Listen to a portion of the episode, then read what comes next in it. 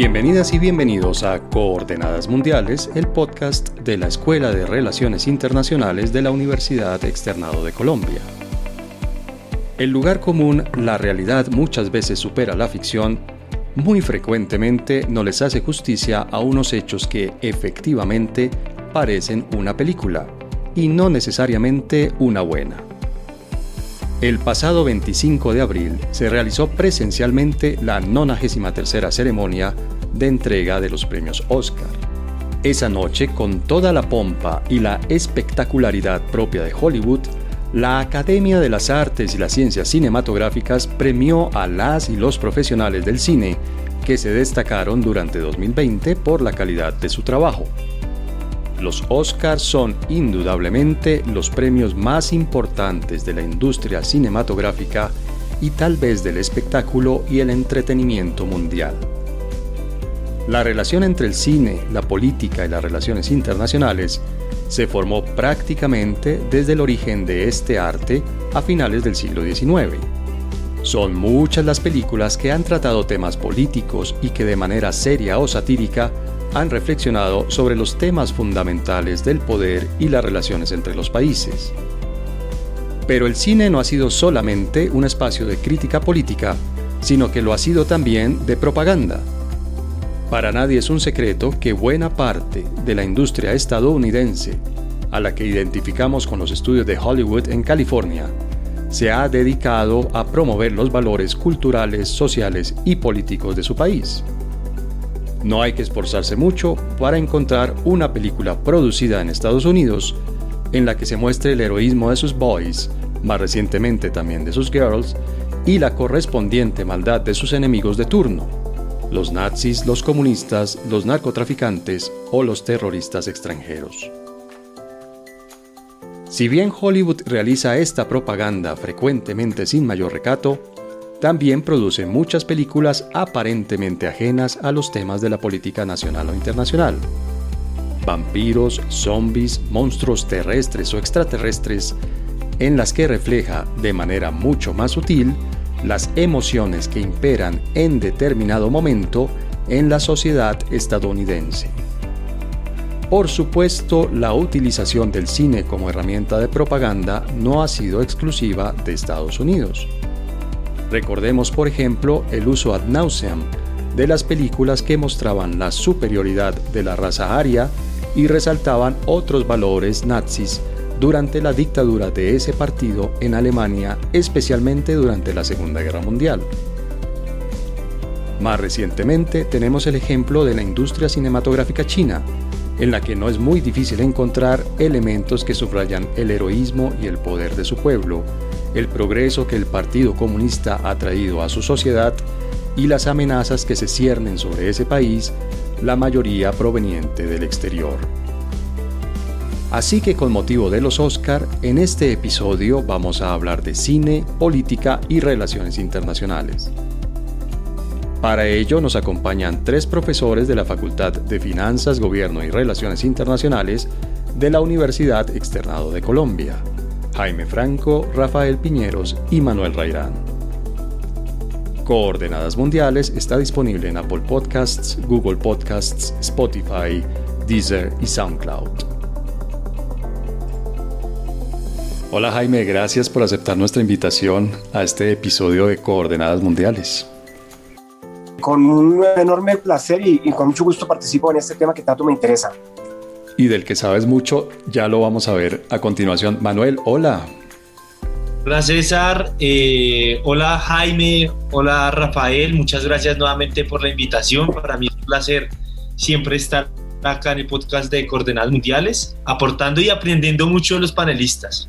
Bien, y vamos a ver hoy, hoy hay una sorpresa, digamos, el tema no es un tema de los que normalmente tratamos en este podcast, y de hecho Rafael Piñeros, fue quien lo sugirió y es el tema de los premios Oscar. Rafa, gracias por la sugerencia y gracias por participar en el episodio.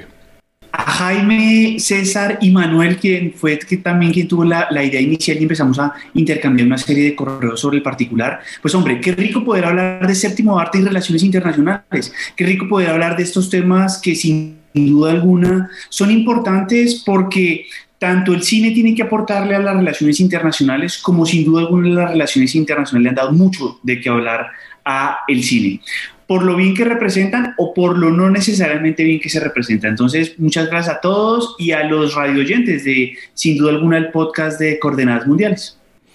Bueno, pues entonces les propongo que entremos en materia. El cine, por supuesto, es, una, es un arte, decir, es una expresión artística y allí además se mezclan diferentes artes de fotografía, música, literatura, eh, teatro. Bueno, hay, es, un arte, es un arte muy compleja, muy completa y además es algo que ya es centenario, es decir, el cine no es nuevo, el cine ya tiene por lo menos un siglo, un siglo largo de haber comenzado a funcionar en la forma en la que lo conocemos. Al comienzo mudo, por supuesto, después con sonido, pero más o menos estamos hablando de este cine hace casi un siglo.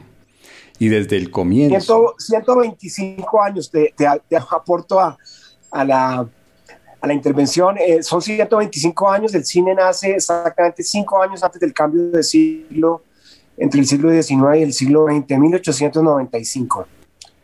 Bien, gracias por ese dato tan, tan puntual y tan preciso, Jaime. Y desde el comienzo, creo yo, el cine ha tenido por lo menos dos caras. Debe tener muchas más porque, repito, es un arte muy complejo, pero por lo menos ha tenido dos caras. Una es la cara del entretenimiento, de, entretener a las personas que están viendo la película. Pero el cine también tiene, como, como el buen arte, tiene un mensaje. Y quisiera que comenzáramos por allí precisamente. El cine es una máquina de propaganda, es una maquinaria de propaganda. Hollywood y el equivalente chino de Hollywood, y en India y en Turquía y bueno, en todos los países del mundo, pero menciono estos que son los que más producen cine, digamos, en cantidad en cantidad que uno podría decir, sin exagerar, industrial. Son una maquinaria de, propaganda, de promoción de sus países y de los regímenes de sus países, o son tal vez una voz crítica que señala lo que está mal y lo que se debería cambiar. Eh, tienes toda la razón. Desde sus inicios, el cine siempre ha manifestado estas dos posibilidades. Evidentemente, el cine que más conocemos en nuestros países y a nivel mundial es el que está eh, apalancado en toda esta industria norteamericana que es Hollywood y que tiene además un enorme mecanismo de propaganda que son precisamente estos premios Óscares, todo lo que llaman la carpeta, el, el, la alfombra tapete rojo, la alfombra roja exacta, eh, y todo esto que es el Star System, es vender estrellas que tienen una enorme admiración por todo el mundo. Entonces, Hollywood sí se especializó desde un principio en hacer un producto comercial y es un reflejo de lo que es los Estados Unidos en general. Estados Unidos es el país capitalista por antonomasia, el país con eh, mayor interés en los mercados de consumo, con un mercado de consumo propio enorme y también proyectado hacia otras latitudes.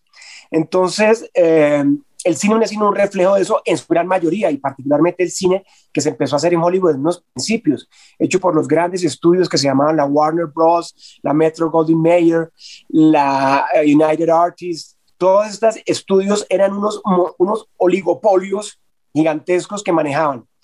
La producción del cine, desde la compra de los libretos, eran dueños de los derechos de los actores, y, los actores pertenecían a ellos casi en un principio como un futbolista un equipo de fútbol.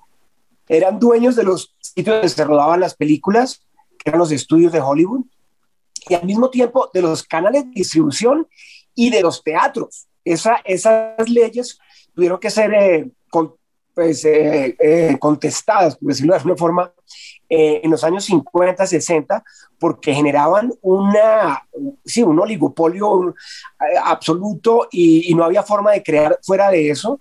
Para los propios artistas y creadores era una camisa de fuerza muy fuerte, haciendo películas muy buenas a veces, pero todas dentro de un esquema comercial. y dentro de ese mismo esquema comercial... Hasta, allí nos, hasta allí nos estás describiendo una maquinaria económica. Y muy claramente, además, estás poniendo una perspectiva súper clara y es, estos son empresas, y además empresas que tendieron al oligopolio y a controlar toda la cadena desde la producción hasta la distribución, toda la cadena de valor y de, y de generación de, de dinero. Y obviamente buscan el lucro, pero además de eso, han tenido una relación con el con la política, con el poder político, le han coqueteado al, al poder político o por el contrario han, han, tenido conflictos y han señalado al poder político? Rápidamente se convirtieron en un mecanismo de, de, de promoción de los valores norteamericanos en general, de los valores norteamericanos de un tipo de familia, de un tipo de empleado, de un tipo de moral que los Estados Unidos promovía, evidentemente rechazando cualquier cosa que tuviera que ver principalmente con, con temas políticos de izquierda. Eh, tal vez, por ejemplo, un hecho muy significativo es ver que dentro del propio Hollywood nace una de las películas más emblemáticas del cine, que es El Ciudadano Kane, hecha por Orson Welles, más o menos en los años 40 y pico, eh, cuando él era muy joven. Esta película fue una película que criticaba el sistema de una forma muy fuerte. De hecho, es una película de una gran actualidad porque refleja lo que fue Donald Trump en las últimas, pues, en el último tiempo y lo que es actualmente. Un hombre que con el poder de los medios, en este caso era un periódico, Donald Trump mucho más, periódicos, revistas, eh, noticieros y todo esto, logra una imagen que lo catapulta a la política y lo hace un tirano absoluto. Esa película reflejaba eh, a, un personaje de la época, creo que era Hearst, el que construyó el famoso castillo de Xanadu en California. Y este hombre, eh, cuando vio esa película, la prohibió casi, pues se encargó de acabarla. Entonces, eh, películas que hacían una crítica verdadera a lo que estaba ocurriendo en los Estados Unidos y sobre todo a los poderes de estas grandes empresas comerciales y de medios de información, pues se veían muy limitados. Orson Welles acabó haciendo una carrera fabulosa en el cine, pero en muchos casos tuvo que irse a otros países y particularmente en Francia, en Inglaterra, fue que rodó sus mejores películas después.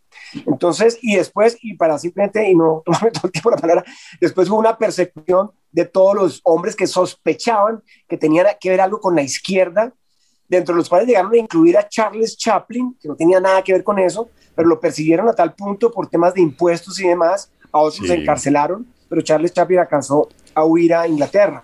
Que ese es un capítulo, yo, yo, yo, creo, muy oscuro de la, de la historia política estadounidense, que es el macartismo, ¿no? Toda esa persecución que hubo macartismo por el, por el apellido del senador totalmente, que promovió totalmente. ese movimiento. Manuel, de lo que nos dice Jaime, sí. que mencionó precisamente a Chaplin, que es la primera referencia que yo tengo de crítica, de sátira política, que es el, el gran dictador, si no recuerdo mal. Y luego, por supuesto, Ciudadano Kane, y creo que hay más ejemplos. Pero nos está hablando más o menos de la época dorada de Hollywood, de lo que uno tiende a pensar como la época dorada de Hollywood. ¿Eso sigue siendo cierto hoy en día? ¿Sigue habiendo propaganda y propaganda además en el sentido casi literal de la expresión, que es esta venta de convencimiento a las masas de ciertas ideas políticas? Claro. ¿Sigue habiendo propaganda y crítica o eso es cuestión de eso fue cuestión de épocas pasadas? Claro, no, César, yo, yo creo que continúa y yo creo que más allá de verlo como un, digamos, con ese enfoque propagandística, de alienar cabezas. Yo, creo, yo lo quiero ir más allá de eso, ¿sí? Porque el cine, el arte, eh, en últimas, eh, la, cultura la cultura popular y la política mundial a menudo se han conceptualizado dentro de la disciplina de las relaciones internacionales como, como que estuvieran potencialmente conectados, pero como que a veces eh, separados. ¿no? no obstante, hay estudios ya postcoloniales un poco que profundizan sobre esto y ratifican que claramente la, el cine, por ejemplo, claramente con diferentes propósitos y diferentes formas, eh, pues el cine y la cultura popular es un lugar importante donde el poder, la ideología y la identidad construyen y producen eh, elementos, elementos identitarios de las sociedades y que eso sigue prevaleciendo hoy. Es decir, que el cine en últimas es un espacio o un terreno de intercambio, de negociación, de resistencia e incorporación que obviamente como naturaleza de seres humanos en lo político, en lo político está constante y está en todos los ámbitos de nuestra vida como seres humanos y por ende pues el cine sigue siendo o teniendo ese, esa importancia. Lo interesante del desarrollo del cine como tú lo planteabas desde, desde los inicios y, y, Jaime nos mencionaba desde 1895 eh, el nacimiento, es que el cine también se ha ampliado, ¿no? Entendiendo como ese espacio de ideológico de poder, identidad y de resistencia, eh, pues se ha ampliado tanto vertical como horizontalmente, ¿no? Desde lo local a lo global y también desde los diferentes temas. Sí, porque claramente el cine ha tenido unas tendencias, ustedes mencionaban algunas, podemos hablar de los cómics, de los superhéroes, de, ¿no? Como eso también, la industria se ha transformado. Eh, hay varias críticas que si quieren lo podemos abordar más adelante, pero en mi, opinión claramente que sigue el, cine jugando un papel fundamental eh, porque en últimas sigue eh, formando esas opiniones y esas construcciones que tenemos los seres humanos, los estados. Ahora, lo interesante acá también es que el cine también nace como una herramienta de esta visión Estado-Nación, ¿no? De, de, construir ese patriotismo, ese nacionalismo, que en muchas de los eh, momentos y situaciones de la vida internacional fueron fundamentales. Ya podremos profundizarlo, por ejemplo, durante la Guerra Fría. Las guerras en general, ¿no? La, la Segunda Guerra, por ejemplo, Hollywood se volcó, ahí sí que se convirtió en una gran maquinaria de propaganda en la guerra. Rafael, ¿tú concuerdas con Manuel y con Jaime? El cine sigue siendo hoy en día, eh, además de entretenimiento, un espacio de, discusión política o por lo menos de expresión política.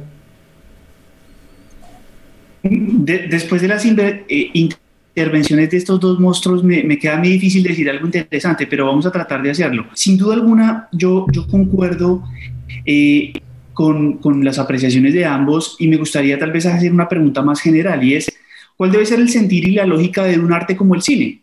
Mm, yo creo que en ese sentido cada país o sociedad le dota a sí mismo de un sentido. Para, yo creo que Jaime lo dejó muy claro, hombre, el americano lo asocia todo con vender y cree que el cine debe ser una sneaker, debe ser una Milky Way, una cosa que se vende, una cosa, no importa si es bueno, no importa si es malo, desde que se venda y el público vaya y lo vea, que después salga una persona y mate a 20 porque vio una película, eso no nos importa, la película se vendió, punto. Tal vez ahí hay que profundizar y la invitación es, o sea, la gente tiene que conocer distintas expresiones de ese arte tan hermoso, porque al final es bonito. Yo no creo que porque sea blando o que sea soft o que sea de héroes y villanos creados sea malo, no. Yo creo que el, cine de la China o de la India o de Francia o de Italia o de España, que hace tan buenas producciones, en mi opinión, tienen siempre cosas bonitas que mostrar. Y, si nos vamos más cerca, el cine, el cine chileno, el cine colombiano, el cine argentino, eh, en términos de humor, de sátira política, eso que estaban mencionando, me parece que está en un nivel muy superior. Me voy por la línea de Cynthia Weber, quien señala que el cine y las relaciones internacionales tienen al menos cuatro formas distintas de entenderlo. Una es mostrar hechos históricos. Y cuando estaba preparándome para este podcast pensé en un hecho histórico. Cuando era pequeño, yo conocí de Egipto, pues obviamente papiros, cositas que uno veía en su casa, pero a mí me gustó mucho en, en literatura un libro que se llama Sinué el egipcio. Y al mismo tiempo, cuando era pequeño, recuerdo que a mi abuelo le gustaba mucho, a mí no, no le gustaba mucho una actriz que se llamaba Sofía Loren, que interpretó un papel que es el papel de Cleopatra. Y eso era toda una producción. Y yo, yo, me acuerdo que solo veía dorado, dorado, dorado por todo lado. Y eso la pintaban de dorado a esa señora. Era muy bonita, además, era una actriz muy bella. Y veo hace poco cómo eh, transportaron en, en el Cairo una serie de momias y de antiguos faraones y digo, a mí me sirvió mucho cuando fui pequeño ver eso. Nos muestran un hecho, lo dramatizan, lo aumentan, lo disminuyen, lo modifican, lo transforman, pero lo muestran. Y eso es bueno. Dos, un asunto o un hecho particular. Y cuando estaba pensando en, ese asunto particular, yo decía, ¿qué hay más aburrido o qué hay más políticamente contestado en una sociedad que un referendo? La gente se polariza, la gente se divide, pero ¿sabe algo? la película chilena no. referendo hay dos opciones. Hay otras elecciones en las que hay más opciones y lo hace más divertido, pero el referendo es sí o no. Y, y, qué me dice de un referendo? Es decir, de un hecho principalmente político, hacer una película como lo hicieron los chilenos, no. Me encanta, me parece clara, directa, precisa. Te muestran, no importa si es terrorismo, política, elección, te lo mostraron clarito, clarito la sociedad, los conflictos familiares, el, elemento político de fondo y de forma de una manera sucinta y muy bella, muy bien hecho, en mi opinión. Yo creo que un tercer elemento es el de las narrativas. Y ahí cojo lo que decía Manuel, nos muestran una identidad, nos dicen quiénes somos y qué queremos mostrar. A veces los, el cine de Hollywood y norteamericano, que tal vez es el que más tenemos exposición, nos muestra muertos, nos muestra eh, hechos que sin duda alguna una, eh, sale a veces, eh, hasta el director, como dice mi esposa, sale por los aires y, casi que se muere, ¿sí? Pero ojo, también hay una forma muy, muy bonita. A mí me gusta en eso, pensé en la película Argo. El conflicto político, estratégico, muy bien narrado, un buen guion Pero acerca de la voy a, voy a interrumpir a Rafael, porque acaba de mencionar una película que yo critico muchísimo, que es Argo. ¿Por qué? Pero Porque perdón, permítanme dar un poco de contexto y ya por supuesto viene la, la crítica de Jaime. Argo cuenta la historia del rescate de los diplomáticos que se convirtieron en rehenes en la embajada estadounidense. Los, únicos que escaparon de la, los únicos que escaparon de la, de la embajada y que después quedaron un tiempo como incógnitos allá en, en, eh, en, eh, Teherán, y que fueron rescatados de una forma cinematográfica, realmente lo fueron rescatados de una forma cinematográfica. Y Pero esa película, la película muestra, cuenta cómo se planeó y cómo se ejecutó esa operación. Exacto, pero entonces yo ahí soy crítico de esa película y debo decir que en mi curso que es sobre cine y conflicto y en que presento permanentemente temas históricos con películas, la pasé una vez y hasta los mismos estudiantes me la criticaron. Quiero decir, convirtieron de un hecho fundamental, trascendental de la historia de los últimos 50 años del mundo. Un hecho que pone en relevancia toda esta cuestión entre Oriente, Occidente, el tema religioso, el tema de la, de la revolución islámica, el tema del imperialismo norteamericano, el tema del petróleo, todo está incluido en esa, en esa historia. La película está basada en hechos reales con bastante precisión cambia el final y uno o dos episodios por ahí que tienen que mermarle unos personajes para hacerla más fácil de entender. Pero la película empezando muy bien con una recreación de la toma de la embajada que es fabulosa, los jóvenes saltando por las por encima de las rejas, rompiendo los candados, los norteamericanos quemando los pues, rompiendo los documentos, la tensión es, es muy bien manejada, pero muy rápidamente la película cae este estereotipo norteamericano de presentarnos una película de James Bond o de Misión Imposible. Y yo siento que un hecho tan fundamental como ese hubiera requerido la madurez de un director, no estoy, no estoy diciendo nombres en particular, pero la madurez de un director que a veces se encuentra uno en Alemania, en Rusia, en la misma, en el mismo eh, Irán, directores que, que, que piensan mucho más allá de lo comercial, que, que dándose cuenta de, bueno, yo me imagino esta película hecha por un tipo como, como Igmar Bergman, Oye, usted se imagina el drama de estas personas viviendo bueno, los meses es que, estás poniendo el listón alto. O sea, estás hablando de uno de los grandes, grandes maestros. Pero lo que digo es que Ben Affleck se ganó un Oscar a la mejor película con esta película que es se vuelve un panfleto publicitario norteamericano basado en los esquemas que son Misión Imposible y, lo, y, lo que dije ahora de James, Bond, porque si en este hombre hizo una cosa sorprendente, la manera como lo presentan es como un James Bond. Lo único que faltó fue que se enamorara de una, de una iraní y salieran los dos juntos volando en una carpeta como en la película. Bueno, pero Jaime, lo que nos y, y yo la considero un pésimo ejemplo de lo que, de lo que yo critico. ¿Por qué? Porque esa película genera unos estereotipos falsos o muy falsos de acuerdo a mi creer y de lo que tengo entendido y de lo que he visto del cine eh, iraní, de lo que es la sociedad iraní y, eh, de, en Irán. Entonces, e, ese, ese, tipo de publicidad la considero nociva porque nos crea la idea de que todo iraní es una persona con barba, con un fusil en la mano y que los norteamericanos son los precisos superhéroes que son todos iguales o quieren ser como James Bond o como el hombre de Misión Imposible.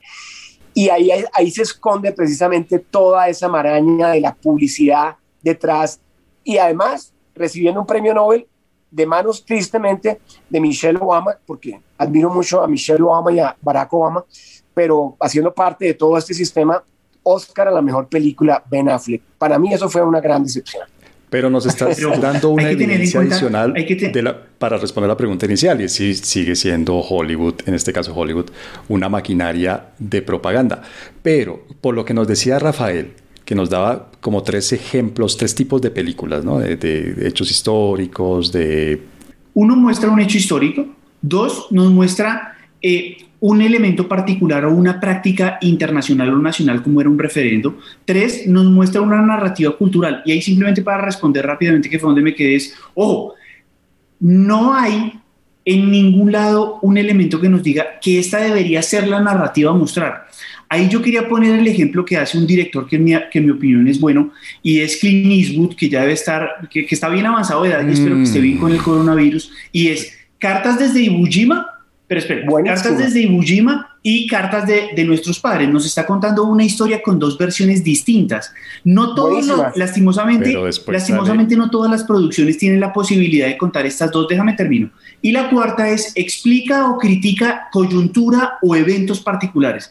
Ahí creo que somos menos arriesgados, menos ambiciosos cinematográficamente hablando para financiar y para mostrar ese elemento de crítica, pero los hay. Inglorious Bastard, pensé. Es decir, películas que se salen de, de, la lógica y pretenden criticar, satirizar, burlarse de una realidad que en ocasiones nos carcome alrededor de una guerra, alrededor de una enfermedad o alrededor de una misma sociedad. Entonces creo que esos cuatro elementos nos permiten como entender y lastimosamente con, con distintas variaciones mostrar eso que, que Jaime critica y que también comparto esa crítica. O sea, lastimosamente, lastimosamente quien lo hizo quien lo hizo fue una productora norteamericana. Si hubiera sido francesa, italiana o al menos británica, tal vez hubiera tenido un, sello más hacia lo que tú te estás deteniendo. El problema es quién nos cuenta la historia y si sin esa producción, sin esa producción hubiéramos conocido ese hecho o ese suceso. ¿Sí? Ese es el punto. Este podcast es patrocinado por el Diplomado en Economía y Geopolítica de Asia un diplomado que brinda herramientas conceptuales, geopolíticas, económicas y prácticas necesarias para comprender, analizar e interactuar acertadamente en diferentes niveles con Asia. Estas herramientas tienen un amplio espectro de aplicación, tanto en negocios, análisis comparados de políticas exteriores, públicas e industriales, así como la definición de escenarios de prospectiva e identificación de oportunidades. Inscripciones abiertas a partir del 31 de marzo. Más información diplomadoasia.uexternado.edu.co.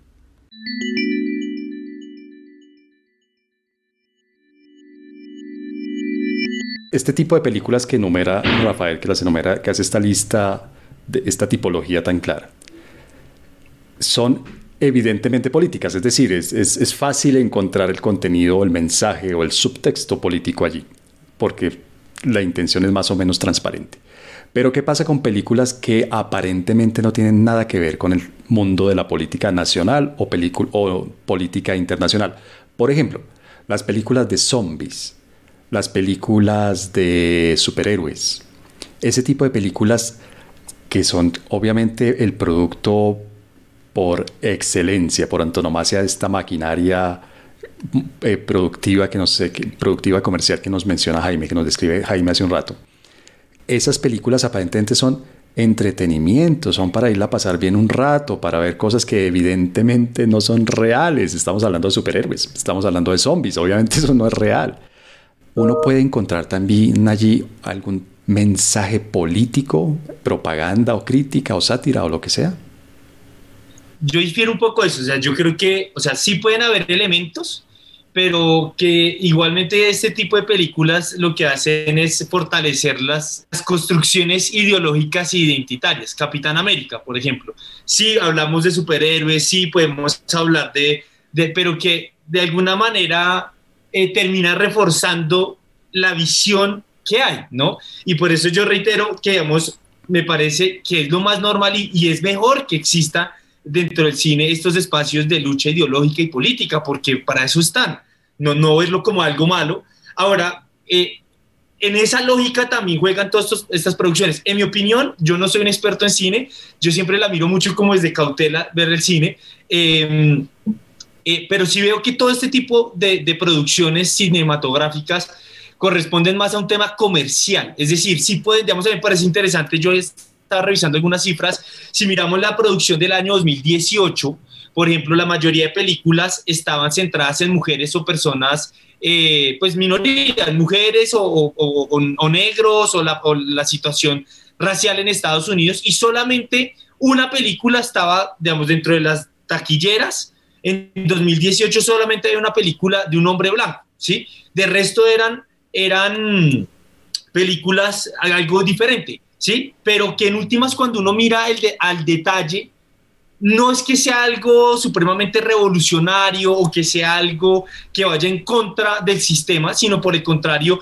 son es una misma estructura comercial, ¿sí?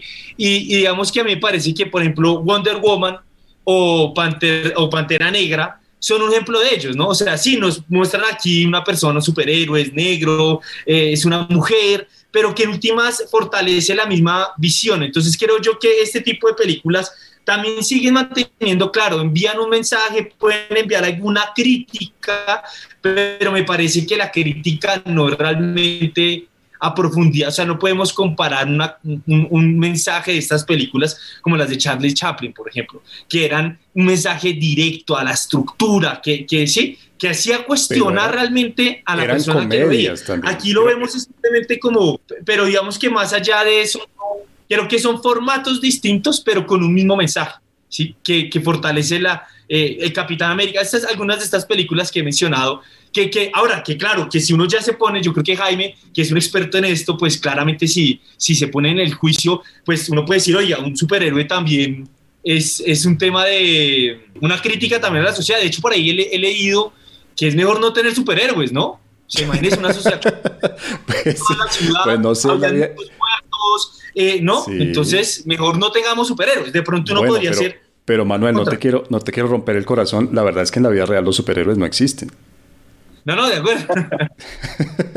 Jaime, Manuel nos está hablando, digamos, de un nivel, de nuevo, vamos de algo súper evidente en términos de mensaje político, que son las películas que, que mencionamos en la, en la, parte anterior. Ciudadano Kane, El Grande Dictador, Argo, bueno, podríamos meterlo, son temas que tienen directamente que ver. El, centro, el tema alrededor del cual gira la historia de la película son temas políticos.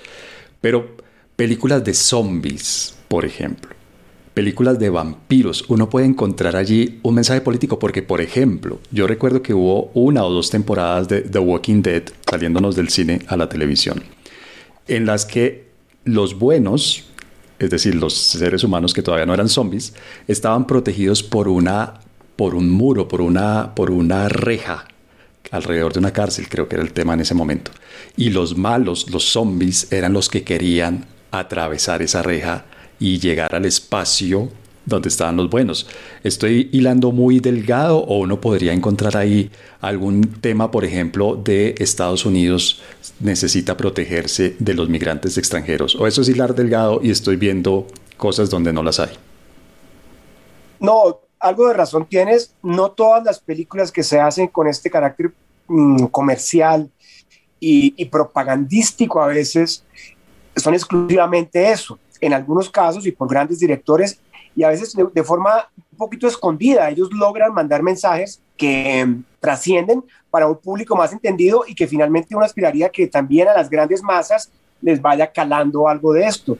Recuerdo una película muy especial en el sentido que fue Alien, el octavo Pasajero, una película de Ridley Scott que era una película de ciencia ficción. Sé muy poco de películas de zombies y de películas de, superhéroes porque siendo tan grande la producción de cine hoy en día y teniendo un tiempo limitado, la gente tiene que ver cine es, uno, uno para ver cine pues ve una película o tres, dos, tres películas a la semana, pero también eh, yo no soy así de verme varias películas en un día, no puedo.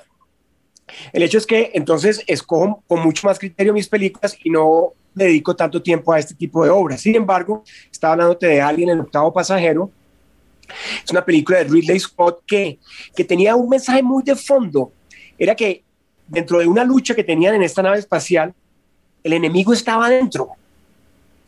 El enemigo estaba dentro de la nave. Por eso se llamaba el octavo pasajero pero iban siete pasajeros y el octavo era el alien. O sea, ellos estaban buscando el enemigo afuera, pero encuentran el enemigo adentro. Eso tiene una gran connotación, no solamente política, sino moral en última instancia, eh, eh, en todas las alturas.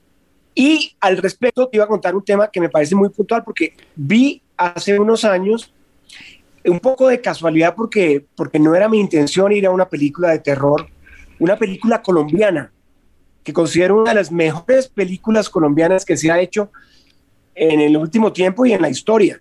Por favor, película no que se llama Páramo, no sé si ustedes la vieron. Por favor, no digas el paseo, ¿cuál dijiste? Páramo, una película de Jaime Osorio Márquez, un joven director caleño que sé que después eh, ha tenido problemas de salud y no ha podido continuar con su carrera cinematográfica. Páramo es una película sobre el ejército colombiano que tiene que retomarse una base militar en el Páramo. Y es una película totalmente de terror.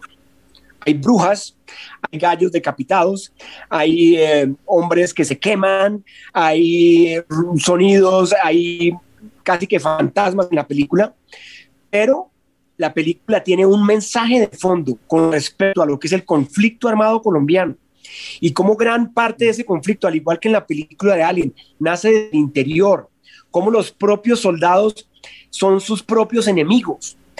Al, al, al, potenciar, llamémoslo, ese imaginario del, uh, del guerrillero o del paramilitar o del que sea, entonces se acaban, finalmente la película es fabulosa porque todos acaban muriendo, pero cuando uno entiende el final de la película es que todos se matan entre ellos mismos por, por, el miedo, por el miedo que tenía, se acaba matando entre ellos mismos. Es una gran película que, que pone de presente esa posibilidad que siempre existe y que, como decía Manuel, en la mayoría de los casos no es así, porque el otro cine que se llama un cine de género, pues tiene ese carácter y aquí voy a hacer una acotación a, lo que estamos diciendo que tiene mucho que ver cuando yo presento mi curso a los estudiantes, les doy una cita de un director kurdo iraní que se llama Bahman Gobadi, director también de una de las grandes películas de los últimos años sobre los niños en la guerra, que se llamó Las tortugas también vuelan.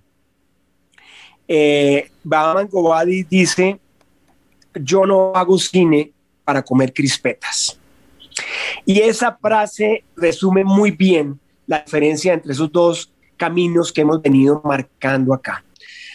No es que la gente que vaya a comer crispetas no pueda educarse, no pueda cambiar de parecer o, digamos, dejarse influir por algunas ideas que sean novedosas y críticas de un sistema. Pero, pero en general sí existen directores que se basan en esa premisa de hacer un cine para sacudir a la gente y para poner el dedo en la llaga. Normalmente esos directores no tienen el aval de las grandes productoras ni de los gobiernos y tienen que hacer sus películas muchas veces por mecanismos más personales.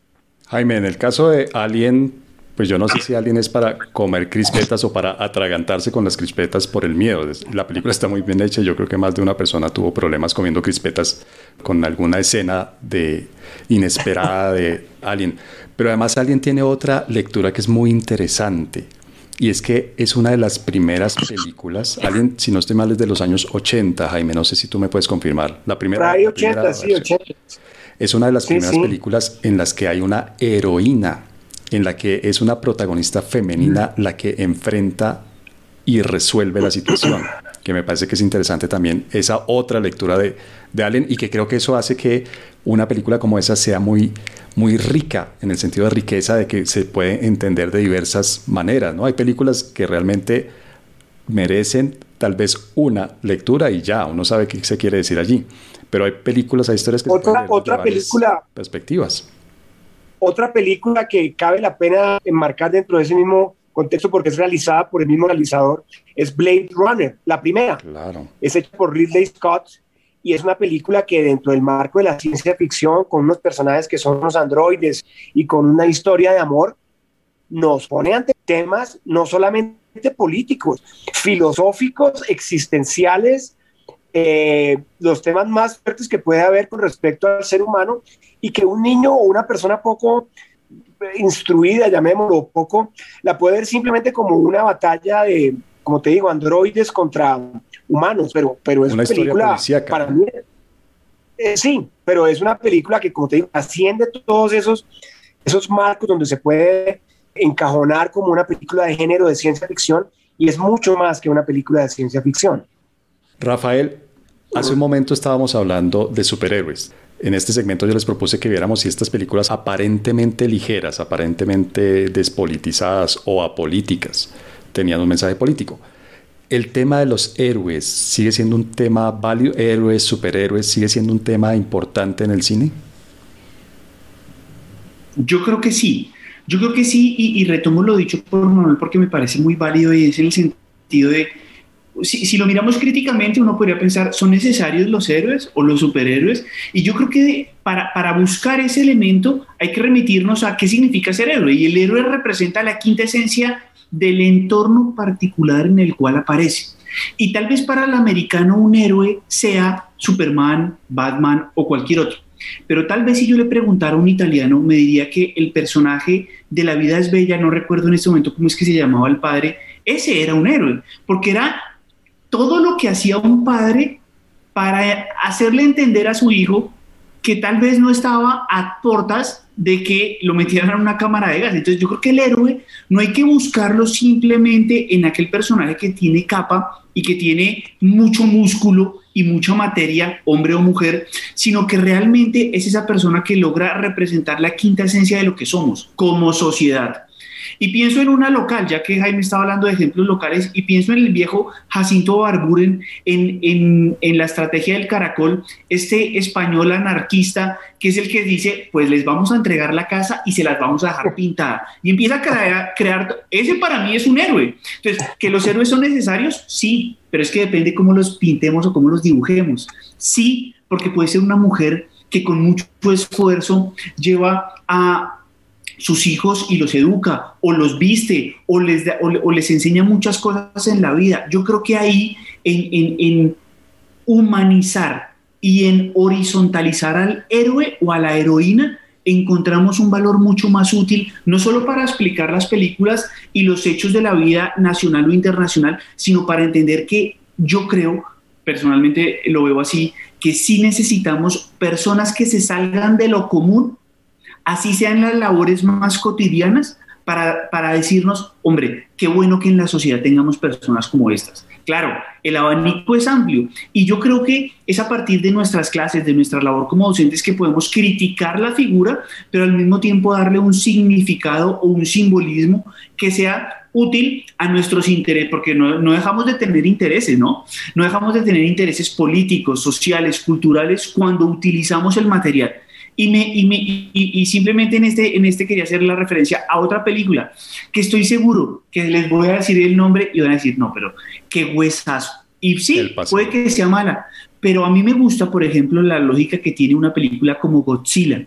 Porque averiguando sobre por qué crear una película como Godzilla es, ojo, los americanos vinieron y nos botaron una bomba atómica y Godzilla es producto de esa bomba atómica. Godzilla es la reproducción de cómo las mutaciones nos pueden llevar a ver algo en la sociedad que, nos, atemoriza, que nos atemoriza. Y es una forma de atacar esa manera particular que tienen los americanos de ver el cine con sus argumentos, con un personaje de la nada, con una cosa que no nos dice mucho, con, una figura que se agranda, se encoge, con una cosa bien fea además, pero sin duda alguna tiene una crítica política en el trasfondo de una cosa muy light o muy superficial. La recomendación bibliográfica de Coordenadas Mundiales. Manuel, Rafael ya nos acerca al último tema que vamos a tratar en este episodio y es el cine utilizado como un material didáctico. Películas que utilizamos en clases. Aquí somos profesores de materias de ciencia política y materias de relaciones internacionales. ¿Tú ¿qué películas utilizas como material de clase? Yo, yo, yo utilizo varias, eh, para mencionar algunas. El Señor de la Guerra, la, vemos en temas de seguridad internacional, estudios estratégicos, ¿no? Cómo ese personaje, digamos, la transición de se cae el muro de Berlín y hay un, espacio bastante amplio con todo este tipo de armamento y qué pasa con este. El Tibre Blanco, que salió hace poco en Netflix, también como para mirar la, la cultura de la India y los aspectos políticos y división. Este no es una tanto una serie, eh, una película, sino una serie, Black Mirror, que me parece muy interesante en términos de lo que hablábamos de cuestionarse la persona, la tecnología, esto. Eh, Star Wars, a mí me gusta, hay varias de estas. Eh, de hecho, hay un libro, si por aquí lo tengo rápidamente. Eh, está en francés. Es un libro que se llama Je suis, Je suis ton père, la saga Star Wars. Em, y es muy interesante porque también a partir de esta película no, no solamente vemos el tema político dentro de la serie a nivel internacional, sino también interno, ¿no? Cómo cómo Star Wars buscando a su padre también recrea un escenario fundamental de la época donde en Estados Unidos los papás dejaban mucho a sus hogares y muchos jóvenes vieron en Star Wars buscar a su papá. ¿Quién es mi papá? ¿No? Otra película así muy rápidamente, Ojos en el cielo. también una excelente película. Eh, Babel, ya clásica también que nos muestra diferentes escenarios. Eh, War Machine, no sé si la han visto, también una crítica de, de, la misión de Estados Unidos en Afganistán y que en últimas es una burla, es una burla. Y la última sí es también un clásico, Goodbye Lenin, que también nos refleja mucho ese cambio eh, robusto y fuerte que vivió en la, la, la, política internacional.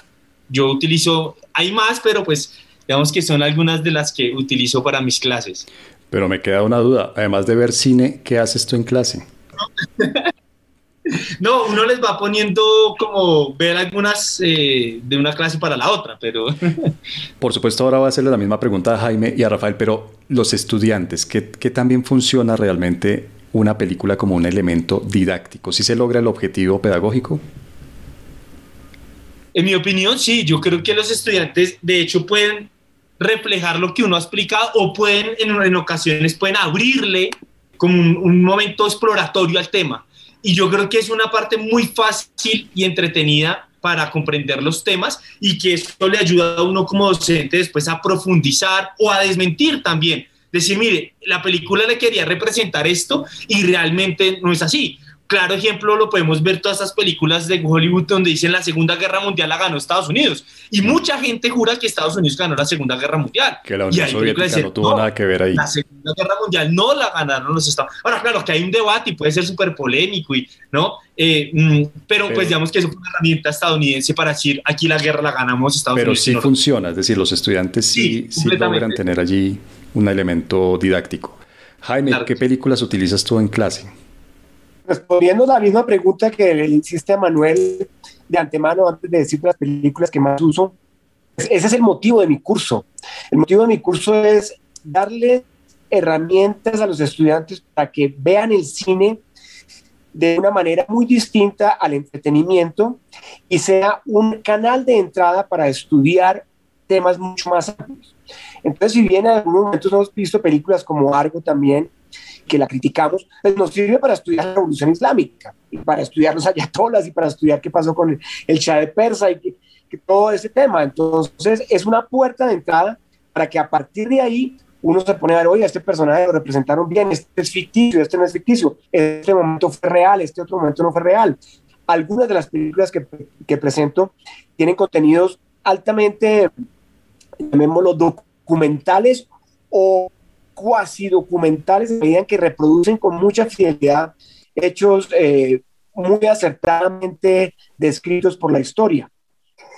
La película también emblemática de estas, si se las ven ustedes, no sé si la hayan visto, eh, es una película de, del eh, neorealismo italiano hecha en 1962-63 por Gilo de Pontecorvo, se llama La batalla de Argel.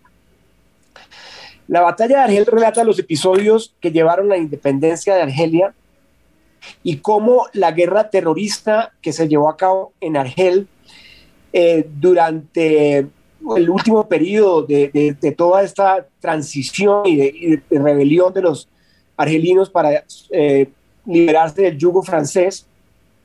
Es una película filmada en blanco y negro donde el protagonista es el pueblo y el pueblo es de verdad el pueblo no hay actores. El, de hecho, hay un protagonista o varios protagonistas, pero todos son sacados de la calle, como hacían las películas del neorrealismo. Y todas las filmaciones son hechas en los lugares originales dos y tres años después de que pasaron los hechos. De golpe hay una por ahí o dos tomas de las bombas que pueden ser eh, ficcionadas en alguna maqueta, pero la mayoría de todas las tomas son en los edificios que eran en las calles, que eran en las vestimentas, que eran en las playas, que eran en los hipódromos, que eran en todo. Entonces, es una película que se convierte casi en documental, que además está basada en, en un hecho real, y además fue escrita por uno de los terroristas de la rebelión del Frente Nacional de Liberación, que después se convirtió en político. Él escribió la película y se la vendió después, o le vendió la idea a los italianos, no la quiso tener Rossellini, tampoco la quiso tener Visconti, la asumió Gilo de Pontecorvo e hizo una de las grandes obras del cine mundial, y particularmente dentro de este género, o incluso quien la escribe actúa en la película y hace un papel buenísimo. No recuerdo en este momento el nombre de él. Fue después, como te digo, un político importante en la transición de, de, Argelia a su independencia. Pero bueno, hay muchas otras películas. La reacción de los estudiantes o, el aprovechamiento de los estudiantes. Bueno, debo decir que eh, esta película puede ser un poco difícil, una película de 1962 en blanco y negro, requiere cierta madurez eh, cinematográfica porque no todo el mundo la va a apreciar y para ellos hay ciertas barreras. Pero otras películas más actuales que también tienen que ver con temas igualmente importantes y con posiciones tan radicales y fuertes son muy bien recibidas. Por ejemplo, esta semana los alumnos tienen como tarea para que vamos a la vamos a debatir el próximo martes una película alemana que también para mí es de las mejores películas que se ha hecho en el último tiempo y que nos pone dentro del contexto de la Guerra Fría, creo que como ninguna otra, que se llama La vida de los otros. La película de este espía que con unas... con unos audífonos como los que te veo puestos aquí en este momento, durante largos meses espió a una pareja que vivía en el piso de abajo, que trabajaba para la Stasi, que es eh, subjugado o que recibe órdenes de un ministro que además es eh, de corrupto, de corrupto es eh, pues eh, acosador sexual o pues persigue a esta mujer. Esa película es una de las obras maestras en cuanto a guion, en cuanto a reproducción de los hechos, en cuanto a personajes, en cuanto a actuación, en cuanto a escenas, en cuanto a edición. Esa película es una película fabulosa. Y los estudiantes ven esa película y me dicen, la profe, esto sí es cine ellos están acostumbrados mucho a ver este cine que llamamos para comer crispetas. Entonces, eh, si bien es cierto que algunas de las películas que yo les presento los pueden llevar a un, límite de, aceptación en, en, términos de que no tienen la, el bagaje suficiente para entenderlas, pues yo los acompaño en eso y después hacemos una discusión y yo les explico casi que escena por escena por qué una, una toma de decisión es importante. Eh, otra película que, presenté este semestre y que también responde a esto mismo y que generó diversas eh, actitudes eh, es, por ejemplo, American Beauty, la película hecha por Sam. Mendes hace más o menos 20 años, criticando la sociedad norteamericana. En esa película la uso para hablar de la distopía del, del capitalismo, por así decirlo. Y, y, entonces presento películas latinoamericanas como La historia oficial o La ciudad de Dios o incluso una que es mucho más difícil como Memorias del, Subdesarrollo. Entonces, en mi oficio es presentar películas, cada semestre escojo siete películas nuevas y cada semestre busco que haya una dinámica diferente alrededor de un tema que las agrupa, a veces es Latinoamérica, a veces es la Guerra Fría, a veces pueden ser diversos conflictos del imperialismo norteamericano. Y bueno, el propósito es que los estudiantes se, se lleven por lo menos unas semillas para que cultiven posteriormente el gusto por el cine y un gusto por el cine que se ha movido por, por otros factores que no sea simplemente el entretenimiento. Bien, y Rafael, en tus clases, ¿tú qué películas utilizas y cuál es la actitud y, la reacción de los estudiantes? Bueno, yo creo que me, voy por, por, la bonita palabra que seleccionó Jaime para describir una cosa y es, ojalá todos podamos, a medida que avanzamos en nuestra vida, adquirir una madurez cinematográfica e intelectual para mirar, para observar, para reflexionar críticamente. Yo creo que la utilización del cine o del el arte en general en, en, la educación y especialmente en la educación superior es eh, indispensable, es fundamental y hay que hacerlo. No hay que decirle no, hay que saber utilizarlo. Y yo creo que se necesitan como dos cosas. Una, apreciar como arte que es, como reproducción de un hecho, de una situación, de cualquier, de cualquier elemento, pero también verlo con, con, una lente, ¿no? Y es, refleja en un contexto particular, como en alguna parte anterior lo dijo Manuel, hay, hay momentos excesivamente políticos y eso también, eso, eso nos permite ver cosas buenas y cosas no tan buenas. También nos permite ver los errores que como sociedad podemos estar, estar cometiendo. Entonces yo creo que hay, que hay que mirarlas desde una perspectiva muy amplia muy diversa. Pero con estos dos monstruos, mis, recomendados, voy a empezar por, por, otro, por otro lado. Y es, voy a empezar con una serie que me gustó. Y me gustó mucho porque nos permite investigar y mirar cosas supremamente interesantes y, y, disputas que aún se mantienen. En Netflix hay una muy buena serie que se llama Eli Cohen.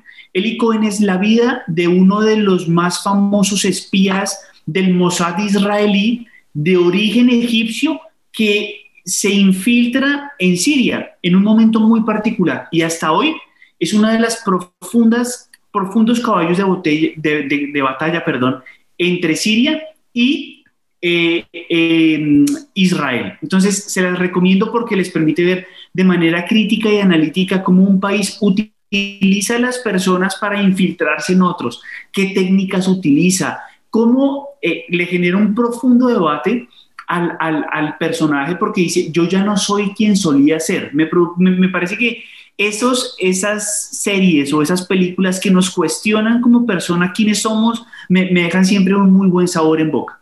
Quisiera utilizar otra que, que, que, usualmente también veo porque interactúan muchos agentes, muchos actores al interior de una sociedad. Salió hace poco, se llama The Post, los lados oscuros del Pentágono o los oscuros secretos del Pentágono. Eh, traición, codicia, elitismo, favoritismo en Washington y sin duda alguna la participación de los medios de comunicación, que determinó un fallo histórico de la Corte Suprema de Justicia y es, ojo, los medios de comunicación tienen un deber para con el pueblo, no para con los dirigentes. Y por lo tanto pueden denunciar, mostrar. Y yo creo que esa relación sigue siendo importante. Y me voy por una tercera película que he usado y que me gusta mucho. Es un poco crítica con Stephen Craston, el de Breaking Bad, tal vez lo conozcan algunos por su papel en Breaking Bad, que se llama Trombo.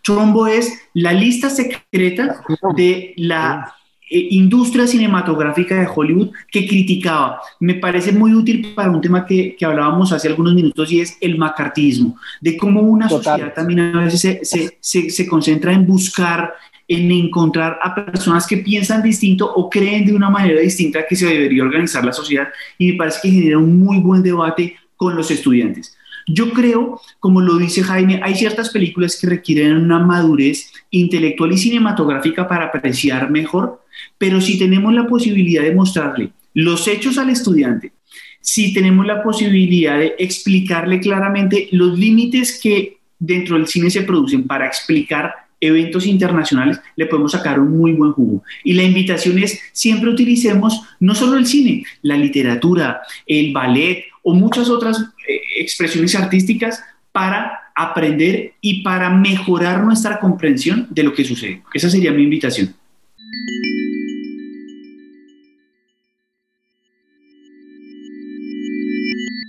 Bueno, pues ya el tiempo se nos agota obviamente podemos hablar y hablar y hablar de buenas películas, de malas películas, de la política, que el mensaje político, la crítica política, la propaganda que se hace alrededor de estas películas. Y por ejemplo, hoy hablamos solamente, de, o la mayoría de las películas que mencionamos, tal vez con dos excepciones, eh, fueron películas estadounidenses. Creo que vale la pena y de una vez quedan invitados para que hagamos un episodio, por ejemplo, de cine chino, del nuevo cine chino. El cine chino industrializado y, con toda esta parafernalia y de efectos especiales y de época y bueno, todo creo que vale la pena que le dediquemos un episodio.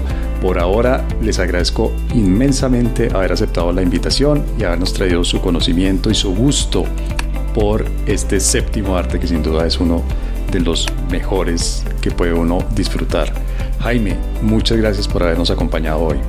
No, a ti y de estos diálogos siempre hay un gran aprendizaje y tomo nota de todo lo que dicen los demás. Manuel, como siempre, gracias por haber aceptado nuestra invitación. No, gracias a, ti César, gracias a Jaime y Rafael. También hago lo mismo que Jaime, aquí tengo mi, mi libretica con todos los apuntes, películas que no me he visto, eh, me las veré y pues agradecerles siempre a los radioescuchas de poder compartir y difundir este podcast.